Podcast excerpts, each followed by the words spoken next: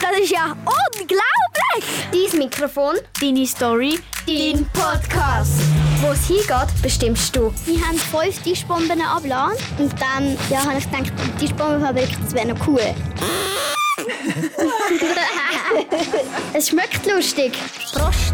Wir wollen herausfinden, was man mit diesen PET-Flaschen macht und wie man die verarbeitet und wieder neu macht. Ähm, was würde passieren, wenn ein Mensch in die Maschine würde kommen? Das wäre gar nicht.